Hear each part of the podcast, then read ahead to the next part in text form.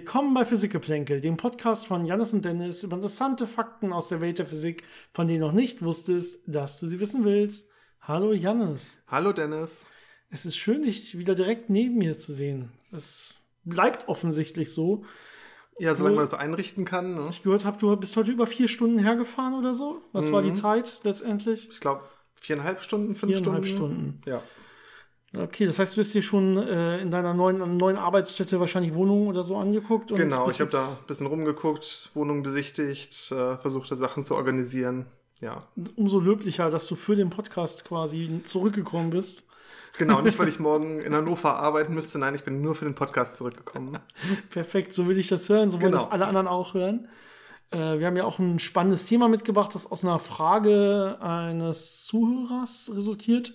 Vielleicht sollte ich die gleich nochmal raussuchen, äh, so in der Off-Zeit, ja. dass wir die auch äh, parat haben, weil ich sie gerade nicht mehr im Kopf habe. Ähm, vielleicht können wir aber anfangen mit ein paar anderen Fragen, wo wir nicht gleich eine ganze Folge äh, drumherum bauen. Uns erreichen ja immer wieder viele, wieder viele wunderbare Fragen von Hörern und Hörerinnen.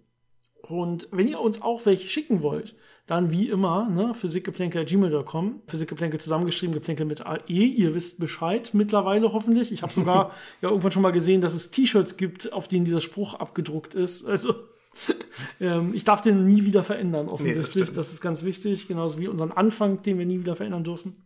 Ja, wie sieht's denn aus mit, es gibt gar nicht so viele Fragen, weil wir beim letzten Mal ja im Prinzip eine Fragenfolge hatten, bis auf mhm. ein, zwei Neuigkeiten in der Physik. Das mit der Fusion und so hatten wir, glaube ich, besprochen. Und dementsprechend schreibt uns ruhig wieder mehr Fragen, mehr Themenvorschläge können wir auch immer gerne gebrauchen. Äh, wir haben wieder ein bisschen Luft und wir werden eure Frage relativ schnell dann entsprechend aufnehmen und behandeln können, wenn sie zumindest gut genug und interessant genug ist, dass wir glauben, dass das für alle äh, auch Mehrwert hat. So hat das zum Beispiel der André gemacht und uns eine Mail geschrieben. Und ähm, der hat eine Frage zu Feldern, schreibt er, speziell zu elektrischen, magnetischen und Gravitationsfeldern. Und zwar, ich fasse das mal kurz zusammen, er hat bisher immer gehört, dass ähm, sich Felder mit äh, r Quadrat zum Abstand verringern. Das heißt, wenn ich irgendwo ne, doppelt so weit weg bin, dann würde es entsprechend ein Viertel nur noch an, an Feldstärke da ankommen, wenn man so will. Das wäre ja das, was man hat, dieses 1 durch R Quadrat Gesetz, das vielleicht auch viele aus der Schule kennen. Und jetzt hat er aber vor kurzem gehört, dass sie sich irgendwie doch nur mit R verringern.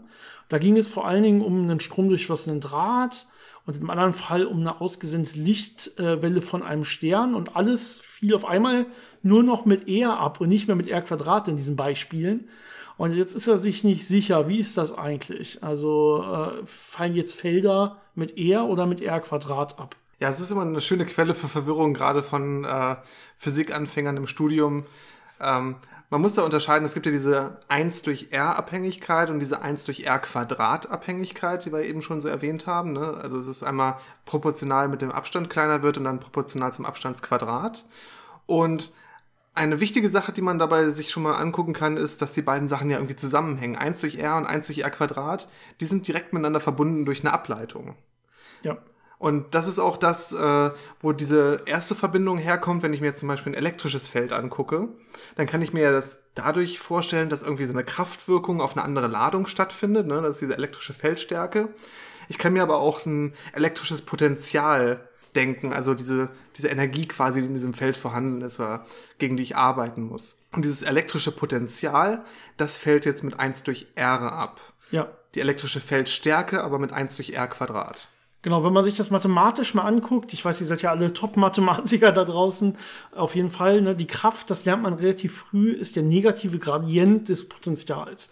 Und Gradient ist hier einfach so eine räumliche Ableitung, ja, das ist so ein bisschen, wenn man nicht nur in einer Dimension ist, dann würde man eine Ableitung irgendwie nach x oder d nach dx oder so nennen. In dem Fall, wenn man irgendwie beliebige Dimensionen hat, drei Dimensionen normalerweise, und das, man will jetzt irgendeine bestimmte Richtung quasi ableiten, kann man diesen Gradienten betrachten. Das ist aber nichts anderes ist. Also könnt ihr euch eindimensional einfach nach einer normalen räumlichen Ableitung vorstellen, wenn ihr x euch anguckt. Oder für Spezialfälle oder für besondere Fälle wäre es dann zum Beispiel eher der Abstand von einem Punkt. Dann leitet man halt nach eher ab. Ist nichts anderes. So, dann gucke ich mir mal an, was passiert denn, wenn ich 1 durch eher ableite. Ja, dann äh, würde das minus 1 durch r Quadrat ergeben.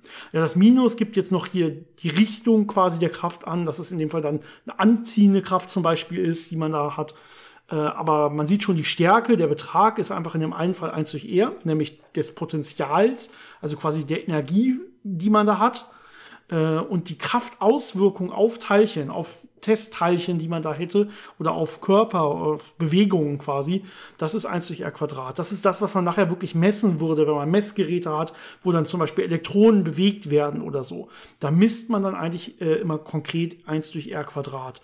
Und deswegen lernt man auch eigentlich in der, in der Schule früh immer dieses 1 durch R Quadrat Gesetz, was man dann auch noch geometrisch erklären kann, ne, wenn man weiter weggeht, dann breitet sich das quasi, wenn es sich kreissymmetrisch, kugelsymmetrisch ausbreitet, äh, wird einfach die Oberfläche größer. Das passiert quadratisch, deswegen kann man das schön, schön erklären, schön herleiten. Das gleiche gilt auch für das Gravitationsgesetz, für mhm. die Gravitationskraft. Genau das gleiche, das Potential 1 durch R und die Kraftwirkung 1 durch R Quadrat. Genau. Jetzt haben wir aber klar dieses, diesen Fall, den ich eben schon gesagt habe, den man sich so schön herleiten kann mit, wir haben irgendwie eine zentrale Stelle, von da wird das irgendwie ausgesendet, geht jetzt kugelsymmetrisch weg. Zum Beispiel ja, bei Gravitation habe ich irgendwie eine Masse im Mittelpunkt und ich will jetzt wissen, okay, wie fällt denn jetzt die, die Kraft, die diese Masse auf irgendwas aufwirken kann mit Hilfe der Gravitation, wie fällt dieser Effekt jetzt ab? Dann kann man schön sagen, okay, 1 durch R Quadrat ist dieser Krafteffekt nachher, der wirklich abfällt. Anders ist es jetzt, wenn ich wirklich, man nennt das glaube ich propagierende Felder, also wenn ich etwas habe, habe, was sich konkret in eine Richtung erstmal ausbreitet. Strahlung. Strahlung, zum Beispiel einfach Licht, elektromagnetische Strahlung. Gravitationswellen. Ne? Gravitationswellen auch ein sehr gutes Beispiel. Gravitationelle ja. Strahlung. Ich glaube, das sagt man normalerweise nicht, genau, also wenn ich, wenn ist ich, ja das Gleiche. Wenn ich Strahlung habe, ist es nämlich anders. Wenn ich Strahlung habe, ja, die ist ein bisschen effektiver, zum Glück. Ne, da ist nämlich im Prinzip die Feldstärke genauso groß oder fällt genauso schnell ab wie das Feld selber, also wie das Potenzial selber. Das heißt, beides mit 1 durch R. Wobei dann die Intensität, glaube ich, abfallen würde mit 1 durch r Quadrat. Also da muss man ein bisschen aufpassen. Das Gute ist an der Stelle, das, was da jetzt wirklich diesen Krafteffekt macht, das fällt dann wirklich nur mit 1 durch r ab. Das ist eins der Vorteile, die man braucht, damit man überhaupt Gravitationswellen messen könnte. Würden Gravitationswellen, würde die Stärke deren, deren Kraftauswirkungen quasi, würde die mit 1 durch r Quadrat abfallen, hätte man überhaupt keine Chance, das jemals hier zu messen. Ja, daran sieht man nochmal diesen grundlegenden Unterschied zwischen diesem statischen Feld, das relativ schnell abfällt und gar nicht so einen weichreitenden, äh, weitreichenden Effekt hat und eben dieser Strahlung, die wirklich propagieren kann und, und sehr viel langsamer mit der Distanz abfällt. Mhm. Genau, okay.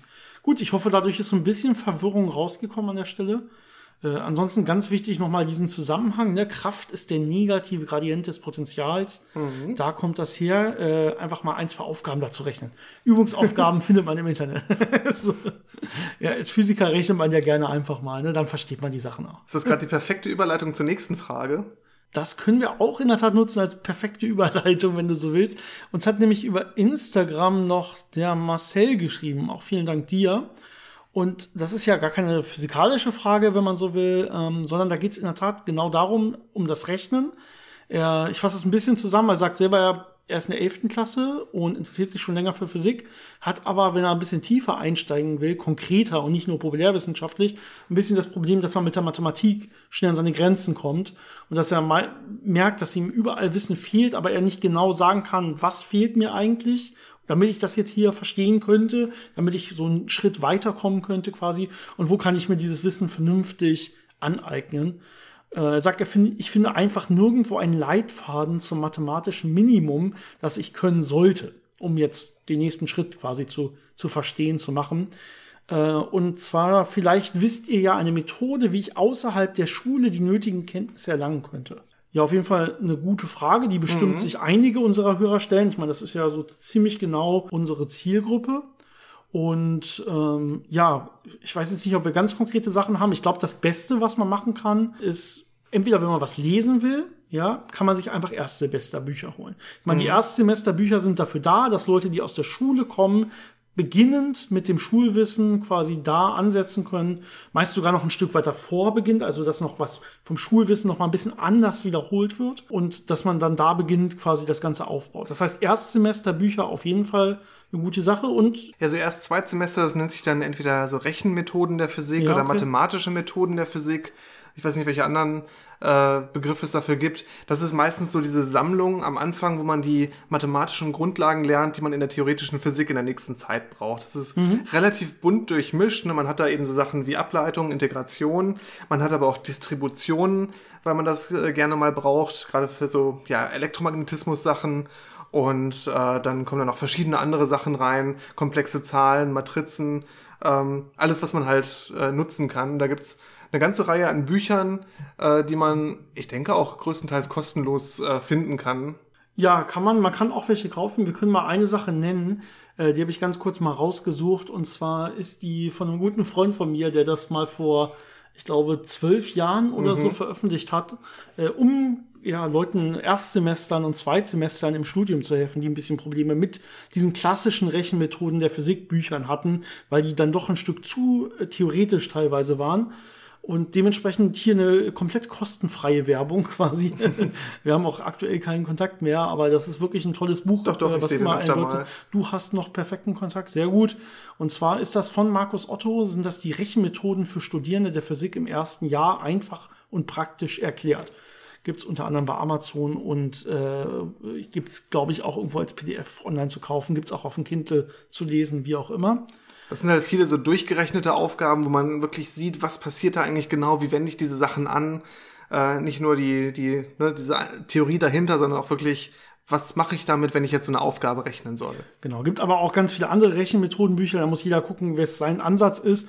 Äh, oder andere Erstsemesterbücher, auch Experimentalphysik, mhm. Erstsemesterbücher mhm. und so weiter. Also einfach, ich glaube, das ist ein guter Ansatz, Erstsemesterbücher. Oder wir sind ja im digitalen Zeitalter. Es gibt ja auch schon Haufen einfach kostenlose Videos und Vorlesungen. Ne? Man kann sich ja einfach mal so eine Erstsemestervorlesung, äh, zum Beispiel Rechenmethoden der Physik oder so, von Anfang an anhören. Da gibt's ja wirklich teilweise bei YouTube oder so einfach genug Unis, die das mittlerweile einfach veröffentlichen.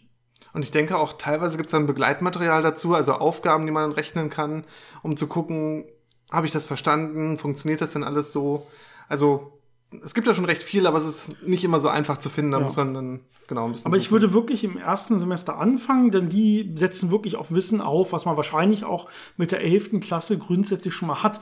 Denn Janis hat ja gerade gesagt, ne, man lernt dann noch mal auch so Ableiten und Integral Integralrechnung und so weiter. Das sollte man ja eigentlich alles schon kennen, aber man führt das eigentlich immer im ersten Semester nochmal neu ein, weil man es eh ein bisschen anders macht, ein bisschen generalisierter macht äh, und alle auf dann denselben Stand auch bringen will und nicht auf unterschiedlichen Ständen, je nachdem, ob sie jetzt aus der Schule gerade frisch kommen, ob sie irgendwie vorher noch äh, den Meister gemacht haben, dann hat man ja auch eine Hochschulzugangsberechtigung und so weiter. Da gibt es ja verschiedene Hintergründe, deswegen nimmt man da am Anfang alle mit. Ich erinnere mich zum Beispiel an meine erste äh, Experimentalphysik-Übungszettel, da sollte ich Einheiten umrechnen. So, was weiß ich, Kilogramm in Gramm und sowas. Also das war wirklich so, ja, erstmal alle jetzt hier abholen, ne? erstmal alle mitnehmen. Das sollte jetzt noch jeder können und von da kommen wir dann mal langsam hoch und fangen das Ganze an aufzubauen.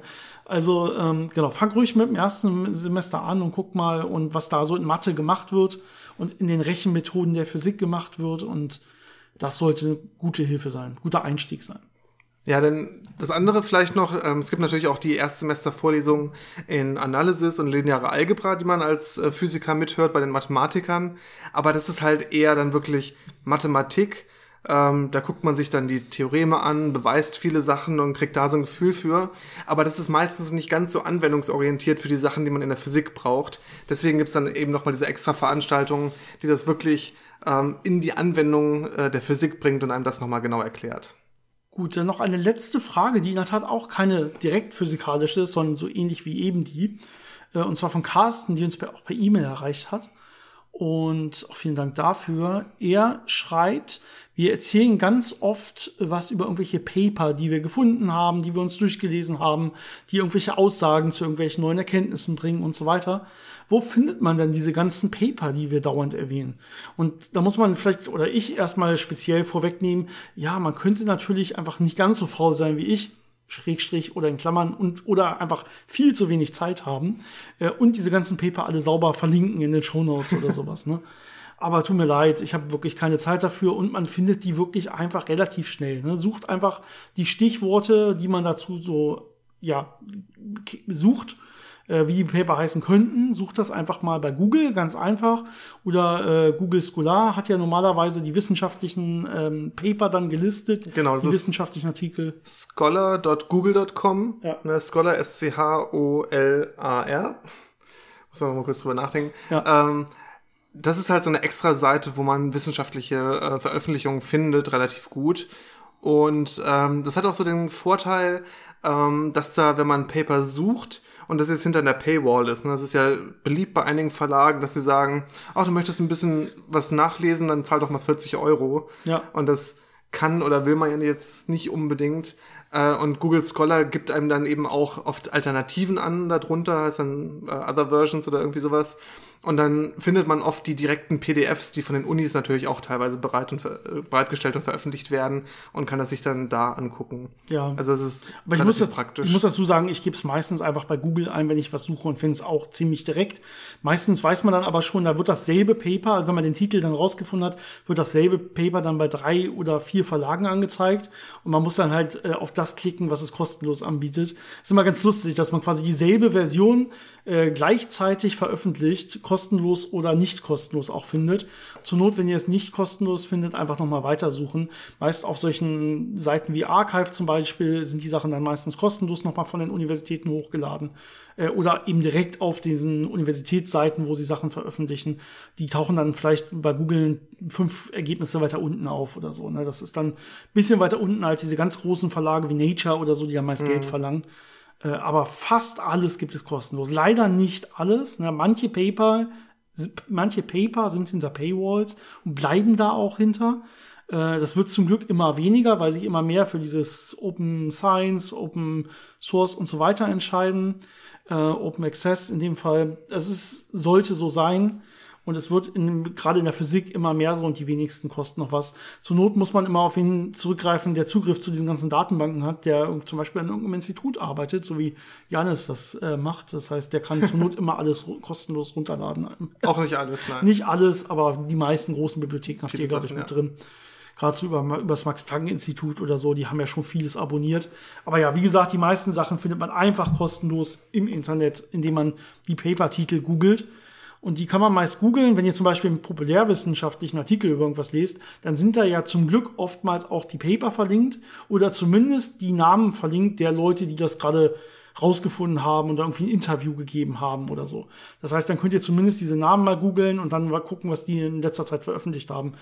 Äh, so suchen wir auch unsere Paper und finden wir auch unsere Paper. Das ist so der generelle Weg. Gut, das war's auch schon mit den Fragen, mit denen wir uns heute beschäftigen wollten. Äh, die anderen haben wir, glaube ich, entweder so direkt beantwortet oder wir äh, machen ganze Folgen daraus. Das heißt, es waren dann größtenteils Themenvorschläge. Also, wie gesagt, schickt uns bitte, bitte mehr Fragen. Wir können da durchaus noch mit mehr umgehen. Und wir kommen ja eigentlich auch noch zu einer Frage, die dann aber den Rest der Folge ausmachen soll. Äh, und zwar habe ich mittlerweile kurz rausgesucht, die kam vom Andreas per E-Mail, ist schon ein bisschen her. Und es war eine Frage zum Schmetterlingseffekt.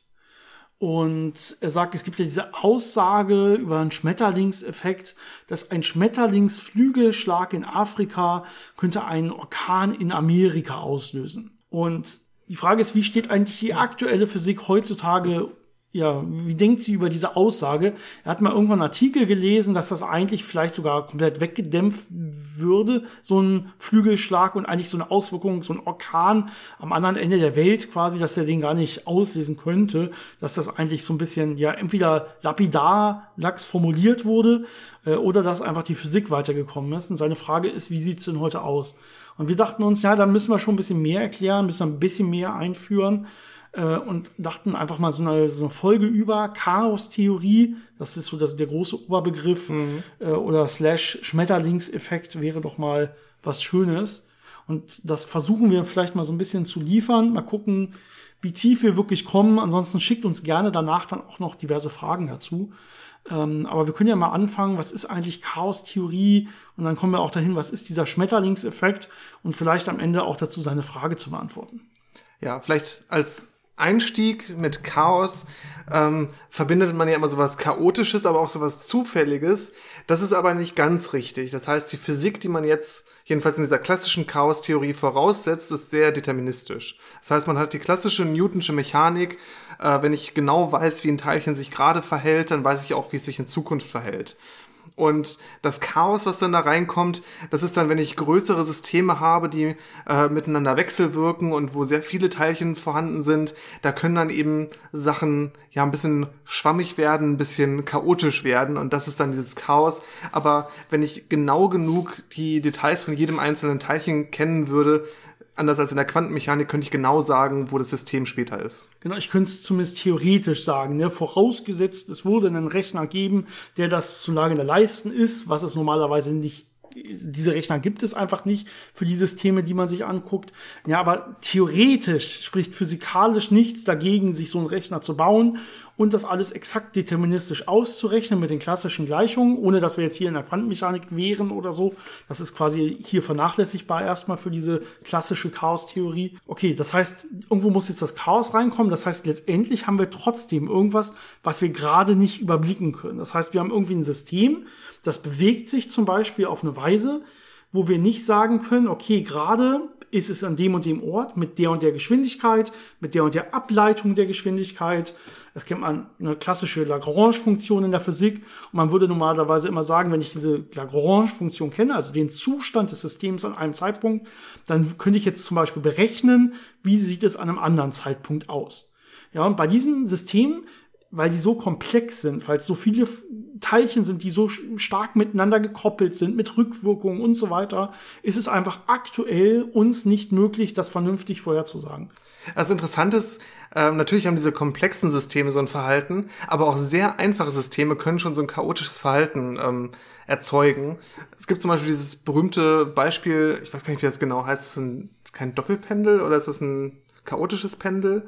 Ja. Das heißt, es ist ein Pendel, das aber aus zwei äh, Pendelstangen besteht, die mit einem flexiblen Gelenk das eine volle Rotation zulässt, verbunden sind. Das heißt, ähm, das gesamte Ding kann hin und her schwingen, aber der untere Teil von dem Pendel kann sich auch nochmal äh, eigenständig ja. drehen. Also ich habe quasi einen Oberarm und einen Unterarm, aber mein Unterarm kann so komplett sich im Kreis drehen. Ne? Genau. So muss man sich das vorstellen. Und wenn man das äh, loslässt, dann hat man auch eine komplett chaotische Bewegung, die man natürlich simulieren kann mit gegebenen Anfangsbedingungen. Das haben wir irgendwann mal im ersten Semester, glaube ich, gemacht. Ja. Das ist eine ganz nette Geschichte. Aber es ist dann halt super empfindlich auf die Anfangsbedingungen, wie dann dieses Pendel sich hinterher bewegt. Und in Realität weiß man ja nie genau, wie das anfängt und dann passiert dann irgendwas. Ja, da sind wir schon sehr dicht am Schmetterlingseffekt. Du sagst ja hier Anfangsbedingungen. Und das ist eigentlich das ganz Wichtige, wenn es hier um äh, Chaos-Theorie geht. Also nicht nur, wir haben einfach zu viele Teilchen, deswegen ist das Ganze zu komplex. Ja, da wäre man ja irgendwie bei Navier-Stokes oder so, haben wir schon mal drüber gesprochen. Also so Strömungsmechanik, da kann man ja auch die Sachen nicht richtig berechnen, weil die Computer nicht stark genug sind. Das hängt aber an anderen äh, Sachen normalerweise, nämlich eben einfach zu viele Teilchen, zu viele Rechnungen und so. Bei der Chaos-Theorie, wie du gesagt hast, mit ganz einfachen Systemen schon, hängt es einfach so stark an von den Anfangsbedingungen ab, wie sich unser System verhält. Und normalerweise würde man sagen, okay, ich habe eine Anfangsbedingung, zum Beispiel, ja, mein Pendel, ich lenke das jetzt um 45 Grad aus und lasse das dann los, aus der Ruhe. Das wäre so eine Anfangsbedingung dieser Auslenkung und ab da läuft das Pendel frei. Nur unter der Einfluss der Gravitationskraft zum Beispiel. Das wäre so eine Anfangsbedingung. Ähm, und jetzt würde ich normalerweise klassisch, wenn es nicht chaotisch wäre, quasi sagen, okay, wenn ich jetzt diese Anfangsbedingungen leicht verändere, also statt 45 Grad Auslenkung mache ich eine 45,001 Grad Auslenkung. So eine ganz, ganz kleine Veränderung dann würde sich das Verhalten des Pendels danach, nach dem Loslassen, fast nicht unterscheiden von der genau 45 Grad Auslenkung. Das wäre eine ganz minimale Abweichung, die man in der Realität meistens vermutlich nicht mal sehen könnte. Und bei dem einfachen Pendel sieht man genau das. Ich mache es ein bisschen anders und es schwingt dann ganz, ganz leicht anders, aber mit bloßem Auge könnte man das gar nicht sehen. Genau. Und das ist der große Unterschied bei diesen chaotischen Bewegungen, die dann abhängen von diesen Rückkopplungen zueinander. Und das kann man eben erzeugen mit zum Beispiel diesem, diesem gekoppelten Pendel, mit diesem Arm und Unterarm, wenn ich mir das so vorstellen will. Da ist es eben schon nicht mehr so. Das heißt, da kann ich es ein ganz klein bisschen höher quasi loslassen. Und es kann passieren, dass sich die Schwingung, die sich danach ergibt, Ja, der obere kann ja frei schwingen und der untere kann dann am oberen komplett Würre nochmal äh, sich hin und her bewegen, dass die komplett anders aussieht, dass die nichts mit der ersten, zumindest auf den ersten Blick zu tun hat. Und ähm, damit ist das nicht richtig in den Griff zu kriegen. Denn wenn ich jetzt vorhersagen will, wie verhält sich das System, dann muss ich ja super präzise messen. Also jetzt hier schon von der Theorie in die Praxis zu kommen, ist fast unmöglich bei so chaotischen Systemen. Einfach nur, weil ich die Anfangsbedingungen exakt kennen muss. Wenn ich nur ein ganz klein bisschen abweiche, macht das System was ganz anderes.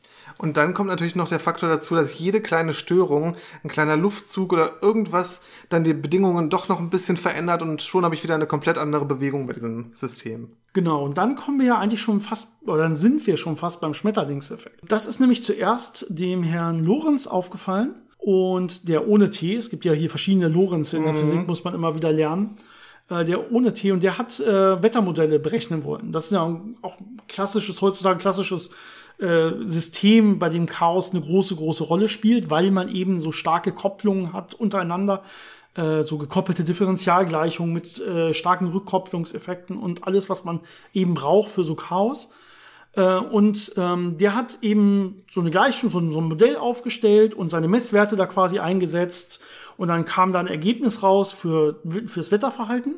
Und er hat gesagt, okay, das Modell ist ganz gut. Ähm, dann kann ich jetzt mal die Eingangsdaten, äh, setze ich jetzt mal einfach gerundet ein. Er hat einfach nur die Nachkommastellen weggelassen und hat gedacht, okay, das passt schon, äh, nehmen wir das mal so hin. Und hat das nochmal rechnen lassen und äh, ja, konnte seinen Augen fast nicht glauben, will man, will man so sagen, sondern es kam was komplett anderes raus.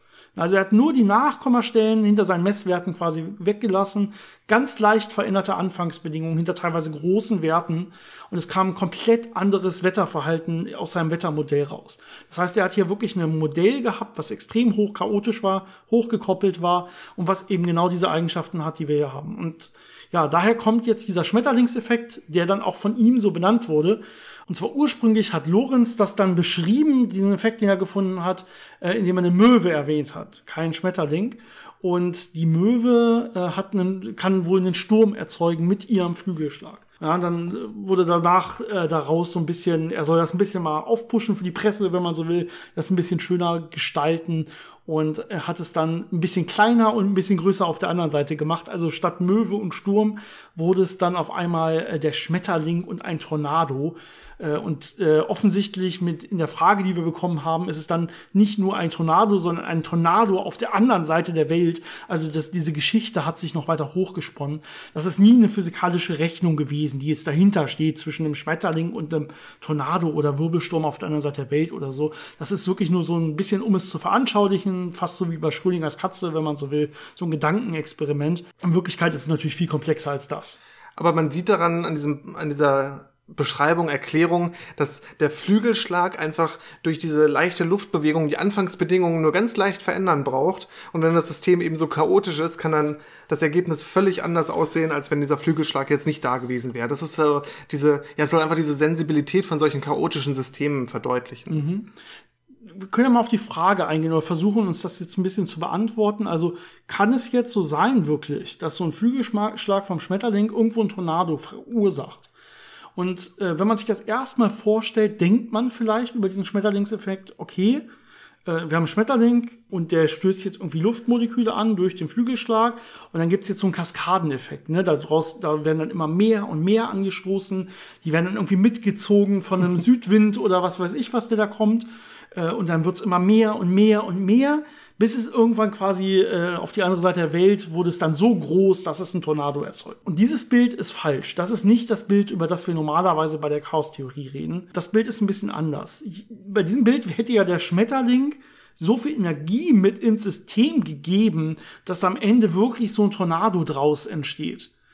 Aber der, was der Schmetterling in der Chaos-Theorie in diesem Gedankenexperiment machen soll, ist eigentlich nicht die Energie des Systems ändern, sondern nur die Anfangsbedingungen ein bisschen ändern. Also ein bisschen mehr Wind an dieser einen Stelle zum Beispiel, dafür vielleicht ein bisschen weniger woanders oder so. Das spielt keine Rolle. Ja, wichtig ist einfach nur, oder ein bisschen Turbulenz an der einen Stelle, so kann man es mhm. vielleicht besser sagen. Das heißt, die Anfangsbedingungen wurden einfach nur leicht geändert und dadurch kann dann alles System das, äh, passieren. Das System selber kann danach komplett unterschiedlich aussehen. Äh, das ist aber nicht in direkter Kausalität aufgrund der Luftmoleküle, die da jetzt angestoßen worden sind von dem Schmetterling, die dann irgendwie größer werden oder so. Aber es ist eine ganz interessante, ja, Denkweise darüber, dass eben dieser Anfangszustand leicht verändert und das System dann irgendwo anders ankommt. Und jetzt kann man sich fragen, kann man sich das nicht noch ein bisschen besser vorstellen oder wie denkt man überhaupt über diese Systeme nach? Und äh, da wollen wir vielleicht noch kurz so ein ganz, ganz wichtiges Konzept in der Physik äh, ein bisschen erklären und dann ein bisschen gucken, wie das in der Chaos-Theorie benutzt wird, und zwar der Phasenraum. Genau, vielleicht können wir, wenn wir den Phasenraum besprochen haben, auch noch mal, noch mal näher auf den Schmetterlingseffekt eingehen. Genau. Ich glaube, wir waren auch nicht ganz fertig, die Frage zu beantworten. Das kriegen wir auf jeden Fall noch hin. Es hilft, genau, ein paar Sachen einzuführen, die man in der Physik benutzt, um sich das jetzt ein bisschen besser zu veranschaulichen. Ähm, beim Phasenraum kann man genau solche System-Zustandsübergänge uns angucken. Das heißt, wir haben irgendwie ein beliebiges System, spielt erstmal überhaupt keine Rolle und wir gucken, was passiert mit dem Gesamtsystem? Wo driftet das Gesamtsystem mit all seinen Größen hin, für die wir uns interessieren? Das kann jetzt irgendwie für ein System der Druck sein, das kann der Druck an jeder Stelle auf der Erde sein, den wir uns angucken wollen und die Geschwindigkeit eines jeden Luftmoleküls an jeder Stelle auf der Erde, was auch immer reingehen soll. Alle Größen, die uns interessieren, können wir reinpacken in unser System und dann kann man sich im Phasenraum angucken, wie sieht dieses Gesamtsystem aus und wo driftet dieses Gesamtsystem mit der Zeit hin. Wenn man da so ein bisschen einfacher rangeht, würde so ein Phasenraum ganz klassisch erstmal, das heißt der Phasenraum, das heißt man guckt sich irgendwie eine Phase von irgendwas an, zum Beispiel eine Phase von einer Schwingung, das habt ihr bestimmt schon mal gehört, weil man irgendwie eine Welle hat und die Welle sich ausbreitet, dann würde man irgendwie Periodizität haben, die dann im Phasenraum eben zum Beispiel so, ein, so einen Kreis nachher darstellen würde, der sich dann immer im Kreis bewegt letztendlich. Das heißt, im Phasenraum würde man zum Beispiel auftragen können, die Geschwindigkeit und den Ort eines, meines Teilchens. Zum Beispiel von einem Pendel. Genau, ja, zum Beispiel von einem Pendel. Dann sieht man schon, okay, die Geschwindigkeit wird irgendwie immer ein bisschen größer, bis es an einem einen Maximum ist, dann wird sie wieder kleiner und so weiter. Das geht periodisch und genauso der Ort auch. Ne? Dann würde sich das schön in, immer im Kreis drehen, immer im Kreis drehen im Phasenraum. Genau. Und äh, mit mehr Teilchen wird der Phasenraum dann natürlich höherdimensionaler. Das heißt, man hat mehr Orte und mehr Geschwindigkeiten, die man gleichzeitig berücksichtigen muss. Aber für diese einfachen äh, Betrachtungen kann man sich das eben vorstellen wie ja so eine Fläche und da zeichne ich dann meine Geschwindigkeit und meinen Ort von meinem System oder von meinem Teilchen ein und dann kann das entweder zum Beispiel einen Kreis beschreiben, wie wir gerade gesehen haben und bei dem Pendel ist es dann halt so, dass dieser Kreis stabil ist. Ne? Das Pendel schwingt einfach und im Phasenraum dreht sich das dann einfach im Kreis. Wenn ich vielleicht Dämpfung habe, dann wird der Kreis immer kleiner, immer kleiner und irgendwann bleibt es einfach im Ursprung liegen. Das mhm. heißt, es ist dann an einem Ort und die Geschwindigkeit ist null. So eine Spirale bis zum Ursprung und da bleibt es dann liegen. Hat man trotzdem ein schönes System. Man, man hat ein klar erkennbares Bild quasi im Phasenraum, wo man sich das System vorstellen kann. Die meisten Sachen sehen erstmal so aus. Die meisten klassischen Sachen, die man so sich anguckt, haben irgendwie so schöne Bilder und so ein System wird irgendwo hin driften. Ja, Systeme haben ja meistens irgendwie eine Dämpfung. Mhm. Das heißt, man fängt meistens irgendwie ein bisschen größer an, wird dann kleiner. Man kann relativ gut beschreiben, wie sieht das Ganze im Phasensystem aus und wie sieht das Verhalten dieses Gesamtsystems im Phasenraum aus. Und zum Beispiel bei so einem gedämpften Pendel, da können wir ja ein bisschen mehr anschubsen, ein bisschen weniger anschubsen. Am Ende des Tages wird es einfach stehen bleiben. Das heißt, im Phasenraum habe ich dann verschiedene äh, Spuren, die das verfolgt, aber die enden dann alle im Mittelpunkt, im Ursprung. Keine Geschwindigkeit an diesem einen Ort. Und das nennt man dann Attraktor. Das heißt, es ist ein Punkt, der egal wenn ich in so einem kleinen Bereich die Anfangsbedingungen variiere, das System wird trotzdem immer zu diesem Attraktor hingezogen, wird immer da enden. Ähm, es gibt auch manchmal so stabile Oszillationen, die äh, erhalten bleiben, auch mit einer kleinen Störung. Dann wäre dieser Attraktor eben kein Punkt, sondern ein Kreis. Aber das sind so stabile Zustände im Phasenraum, ähm, wo das Teilchen immer wieder die gleiche äh, Bewegung macht, immer den gleichen äh, Weg durchläuft und äh, nicht groß davon abweicht. Genau, jetzt äh, stabile Systeme, so dieser klassische Attraktor, den du gerade beschrieben hast, wo man schön sieht, wo es hingeht. Das ist nicht so schön in der Chaostheorie. Das heißt, wenn ich mir jetzt chaotische Systeme auch im Phasenraum angucke, ähm, dann kriege ich so einen seltsamen Attraktor, würde ich fast sagen würde ich nur fast nicht nur fast sagen, sondern der heißt so offiziell in der Mathematik. Der ja. ist der ist so benannt. Das heißt, dann kriege ich wirklich wohl definierte seltsame Attraktoren. Ähm, und das sind dann ja keine schönen Punkte oder Kreise mehr oder so, sondern das sind dann Fraktale. Das heißt, hier geht mhm. man jetzt ja, in die wirre äh, Welt der, der, der Geometrie rein. Ähm, habt ihr vielleicht mal von gehört. Wir können jetzt keine eigene Folge über Fraktale machen. Könnte man vielleicht irgendwann mal, aber ja. es ist sehr viel Mathe. Äh, haben wir, glaube ich, auch schon öfter mal erzählt. Ne? Aber so ein einfaches Beispiel, was man oft nennt, ist ja, also jeder kennt vielleicht die Man Mandelbrotmenge, die hat man sich vielleicht mal angeguckt. Oder auch so eine Schneeflocke, wenn man sich jetzt ohne mhm. Bild mal vorstellen will. Eine Schneeflocke, nicht klassisch, die endet natürlich irgendwann, sondern eine Schneeflocke. Das heißt, man hat einen Ball, hat außen so Zweige und jeder Zweig hat wieder Zweige. Und das geht beliebig oft. Also immer, wenn ich reinzoome auf einen Zweig, sehe ich, der Zweig hat wieder Zweige, hat wieder Abzweigung quasi. Und so kann ich mir eine Schneeflocke aufbauen, die ja immer quasi wieder gleich aussieht, wenn ich weiter reinzoome, aber ich kann beliebig weit reinzoomen. Und das bildet dann nachher so ein, so ein, ein Fraktal der Klasse der Fraktale. Das Stichwort dazu ist Selbstähnlichkeit. Mhm. Das heißt, wenn ich auf verschiedenen Vergrößerungen mir das angucke, sehe ich immer wieder gleich aussehende Muster. Und das ist dann halt diese, diese, ja, dieses Fraktale daran. Ja, und diese seltsamen Attraktoren sind jetzt solche Fraktale. Ganz wichtig dabei ist die Dimensionalität von Fraktalen. Die sind nämlich nicht nur einfach eindimensional, zweidimensional oder dreidimensional, sondern da gibt's dann, je nachdem, wie selbstähnlich sie sind und wie sie sich auf verschiedenen Größenskalen verhalten, also wie schnell sie zum Beispiel anwachsen, wie viel Raum sie erfüllen, je nachdem, wie, wie stark ich ranzoome quasi, kann man den andere unterschiedliche Dimensionen nachweisen, mathematisch, wenn man das richtig sauber definiert. Die können dann gebrochene Dimensionen haben. Zum Beispiel nicht zweidimensional, sondern so ein bisschen höherdimensional, aber noch nicht dreidimensional. Also so zweieinhalbdimensional oder äh, 2,35 dimensional oder so. Das kann man dann wirklich je nach Fraktal, das man sich anguckt, einfach mathematisch ausrechnen. Und ja, solche wilden geometrischen Ungetüme hat man dann auf einmal im Phasenraum, wenn man sich chaotische Bewegungen anguckt. Also die enden dann quasi in solchen Fraktalen. Daraus kann man dann auch ableiten, ah, hier habe ich wirklich eine chaotische Bewegung vorliegen. Und ja, die sind nicht mehr so schön zu fassen. Ne? Das sind dann so teilweise Punkte mit drin, die irgendwie eingeschlossen werden und so. Aber man kann so überhaupt schon mal so ein bisschen das System greifen. Das heißt, diese Fraktaltheorie und diese Theorie der seltsamen Attraktoren hat so ein bisschen geholfen, überhaupt mathematisch mal die Chaos-Theorie zu beschreiben und ähm, so ein bisschen diese Systeme überhaupt zu untersuchen, nämlich mit so Fraktaltheorien zum Beispiel. Wenn ihr mal seltsamer Attraktor googelt, dann findet ihr so ein paar Bilder, wo ihr so eine Vorstellung bekommt, wie sowas aussehen kann. Denn es sind schon irgendwie vorstellbare geometrische Gebilde, die man da sieht. Ähm, nur die Art, wie das dann das System sich durch diese Gebilde durchbewegt mit der Zeit, ist halt sehr wirr.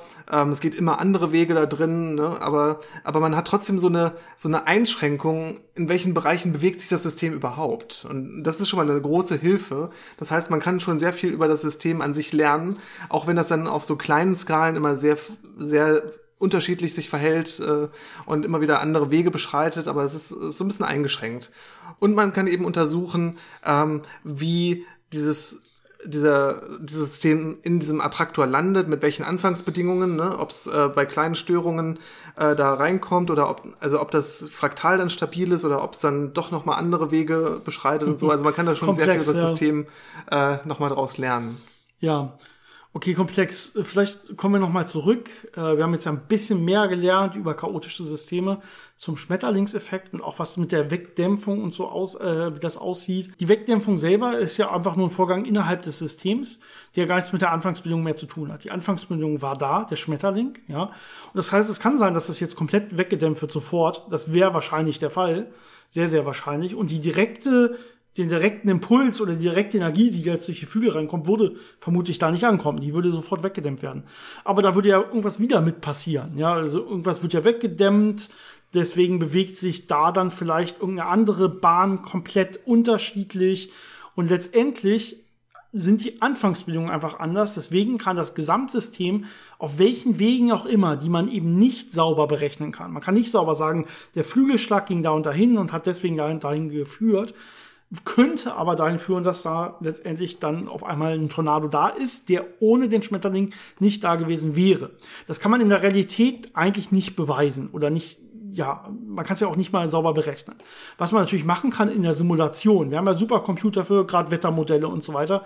Ich könnte einfach genau dieselben Anfangsbedingungen nehmen mit exakt demselben System und außer, dass ich in das eine System noch diesen Schmetterling reinsetze und dasselbe dann laufen lasse mit und ohne Schmetterling. Und dann einfach gucke, was verändert sich. Und habe ich dann wirklich, finde ich ein System, wenn ich da einen Schmetterling reinsetze, habe ich einen Tornado an einer Stelle und ohne Schmetterling habe ich da keinen. Und ansonsten ist alles gleich. Wenn ich so ein System finde, dann hätte ich wirklich genau wieder so illustrativ beschrieben war, diesen Schmetterlingseffekt mit Schmetterling und Tornado, der wie gesagt nur ein Gedankenexperiment war. Aber also das wurde so nicht gesucht und gefunden. Es ist jetzt nicht so, dass man sagt, diesen Schmetterlingseffekt genauso gibt es. Es soll einfach nur verdeutlichen, dass es eben aufgrund dieser kleinen Änderungen in den Anfangsbedingungen zu solchen großen Auswirkungen kommen kann, was auf jeden Fall der Fall ist. Es gibt noch ein Phänomen, das auch sehr mit Chaos-Theorie zu tun hat. Jetzt nicht mit Schmetterlingen, aber mit der Seefahrt, also ein ganz anderes Thema. Ähm, Wellen. Wir wissen ja, Wellen können wir sehr gut mit der Wellengleichung beschreiben. Bei Wasserwellen ist es ein bisschen schwieriger. Die machen manchmal komische Sachen, die überschlagen sich zum Beispiel. Da kriegt man dann Singularitäten da rein. Dann wird das alles viel zu kompliziert. Aber so normale Wellen, das kann man ganz gut beschreiben. Aber im Ozean haben wir natürlich wahnsinnig viele unterschiedliche Wellen aus allen möglichen Richtungen, sehr viele Einflüsse. Und das bewegt sich dann in allen möglichen Richtungen. Und lange gab es die Geschichten von Seefahrern, die erzählt haben, manchmal taucht da plötzlich einfach so eine Wasserwand vor mir auf, so eine riesige Welle und trifft mein Schiff. Und haben alle gesagt, das ist doch Quatsch, das kann doch gar nicht sein. Wir sehen doch das Wellenfeld und wenn man das so sich anguckt, dann hat das vielleicht eine Höhe von zwei Metern. Da passiert doch nicht viel. Und erst in den letzten Jahren hat man vermehrt auch durch Beobachtungen von Kreuzfahrtschiffen und anderen Schiffen, die äh, auch dokumentieren können. Das heißt, da sind Kameras an Bord, da sieht man, was drumherum passiert. Die haben gesehen, es gibt wirklich diese plötzlich auftretenden Monsterwellen. Im Englischen werden die Rogue Waves genannt die wie aus dem Nichts plötzlich äh, auftauchen und teilweise die Schiffe auch treffen und äh, stark beschädigen können.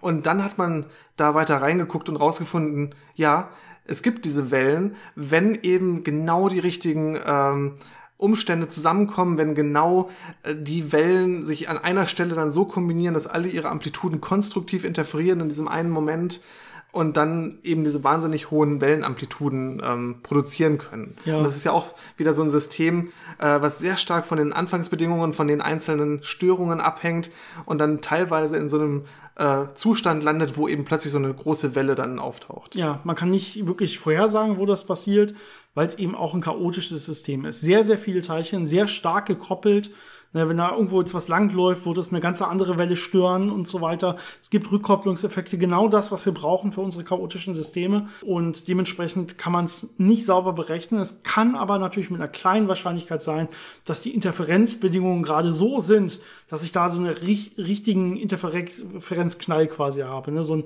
Interferenzschock, wo alle gerade positiv, konstruktiv miteinander interferieren und ich auf einmal so eine 20 Meter Welle vor mir habe oder so ja, das ist auch Chaos-Theorie und auch äh, theoretisch sauber berechenbar, wenn ich jetzt genau weiß, welches Wassermolekül hat gerade welche Geschwindigkeit, wenn ich jetzt ne, wieder nicht auf die Quantenmechanik blicke zumindest.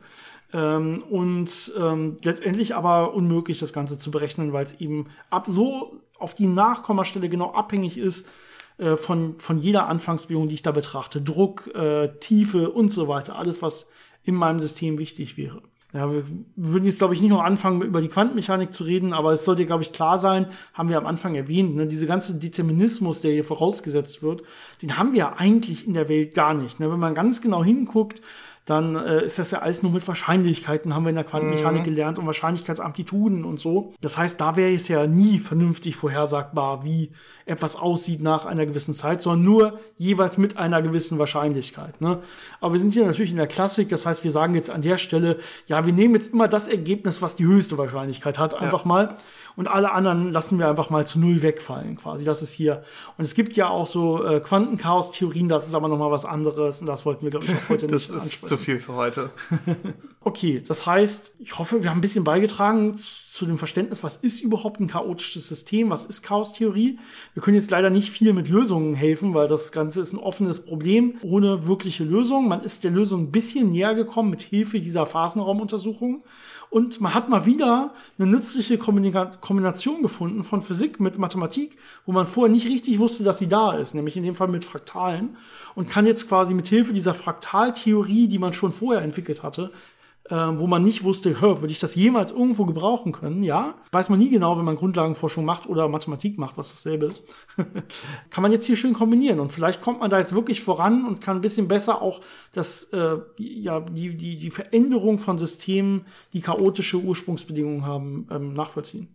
Aber das Schöne ist eben, dass es eben diese einfachen Systeme und diese einfachen auch so Rekursionen gibt, die man nutzen kann, um sich eben Fraktale zu basteln oder auch so kleine chaotische Systeme einfach mal selber entweder mechanisch zu basteln oder mit einem kleinen äh, Programm zu schreiben. So ein Doppelpendel zu simulieren ist relativ einfach und da kann man ganz gut rumspielen und gucken, wie verhält sich denn sowas und wie sieht sowas aus. Das ist das Schöne dabei. Der, der Zugang ist relativ einfach, aber äh, vernünftige Ergebnisse und Verständnis zu produzieren ist wahnsinnig schwierig. Ja. Okay, Janis, ich glaube, damit sind wir durch für heute. Ich hoffe, es hat euch allen gefallen. Und ihr lasst uns äh, ja zur Not Kommentare da, äh, viele Themenvorschläge und natürlich viele eurer Fragen, auch gerne zum heutigen Thema. Mhm. Und wir hören uns wie aktuell ja immer in zwei Wochen dann wieder.